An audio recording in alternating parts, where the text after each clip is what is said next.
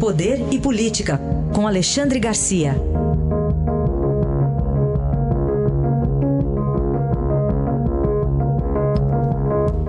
Oi, Alexandre, bom dia. Bom dia, Carolina.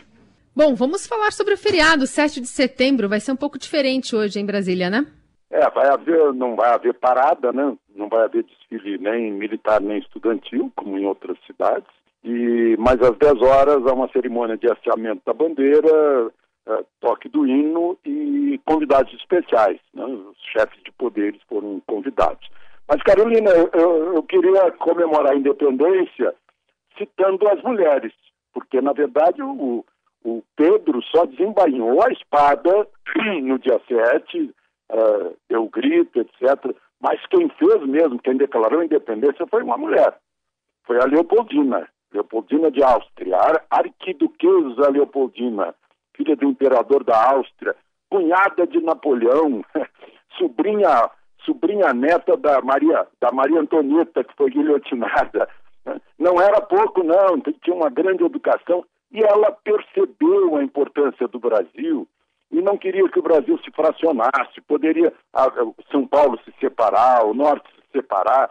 Ela percebeu isso e com o José Bonifácio, praticamente ela conspirou pela independência, a ponto de, no dia 2 de setembro, os dois irem ao, ao Conselho de, de, de Estado, né? e lá entre os conselheiros ela decretou a independência do Brasil como princesa regente. É que Pedro havia viajado para Santos, né? E, e deixou-a, nomeou-a regente ela era, na prática, a rainha, digamos assim. E assinou a declaração, mandou a carta para o Pedro. Carta que o Pedro recebeu lá quando deu uma parada uh, à margem do, do Riacho Ipiranga. Recebeu a carta dizendo, olha, uh, o, o pomo está maduro, né? come-o logo, se não apodrece. E, e, aí o Pedro viu que e mandou cartas de Portugal, vendo que ele voltasse. Ela foi, ela fez o fico antes dele. Ele fez o fico em janeiro, ela já tinha decidido ficar. O amarelo da nossa bandeira é da Leopoldina. Então, as, as minhas homenagens às mulheres, inclusive as que lutaram, Maria Quitéria, a, a Maria Filipa, a, a, a Joana Angélica na Bahia, para expulsar os últimos portugueses. Né? É, conseguiram isso só no ano seguinte. Enfim, mulheres presentes com uma força incrível não são citadas pela história, que eu acho que a história foi meio machista e está na hora de equilibrar as coisas.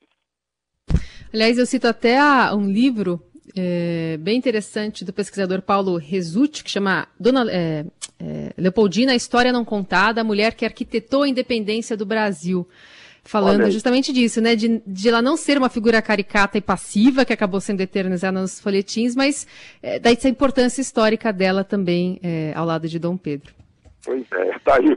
O movimento feminista não, não olha para essas grandes figuras nacionais. Uma mulher que. Houve também uma mulher que, que foi fundamental na declaração da, da, é, da República, né? outra que foi é, decisiva na abolição da escravatura. As mulheres nesse país tiveram um papel importantíssimo e ainda tem, claro, e cada vez mais. Alexandre, vou falar também sobre é, o presidente ainda né, do Supremo Tribunal Federal, Dias Toffoli, que está de saída. Está de saída, fez uma declaração uh, interessante, o, um, um, ponto aí que parece que ele destinou a Barroso e a Faquim. Joaquim eh, não citou o nome de Bolsonaro, mas disse que havia um cavalo de Troia contra a democracia, pondo em risco as eleições. O, o Barroso chegou a dizer em inglês, né, para o mundo inteiro ouvir, que, que Bolsonaro apoia ditadura e tortura e tal. E o, e o Toffoli, na sua declaração de despedida, né, disse que de todo o relacionamento que tive com o presidente Jair Bolsonaro e seus ministros de Estado, nunca vi de parte deles nenhuma atitude contra a democracia. Foi um diálogo intenso, no sentido de manter a, manter a independência entre poderes, que a função dele é respeitar as, as normas de declaração eh, de inconstitucionalidade, e ele respeitou ao fim e ao cabo. Parece que Toffoli está respondendo ou calando a boca de Barroso e de Fachin.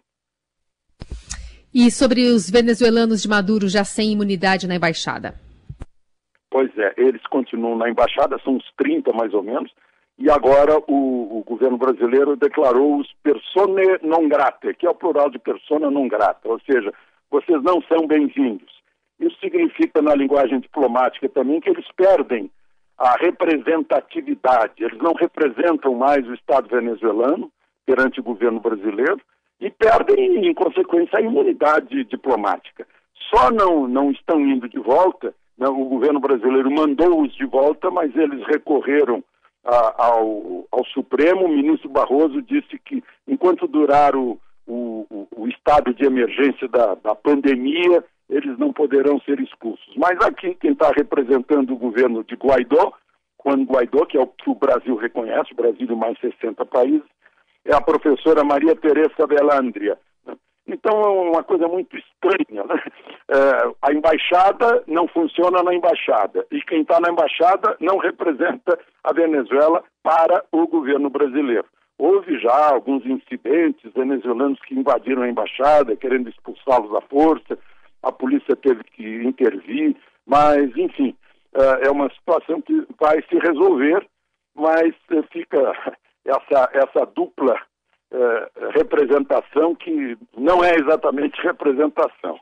E, enfim, uh, só o tempo é que vai resolver essa questão uh, Brasil e, e, Venezuela na área diplomática, na representação em Brasília.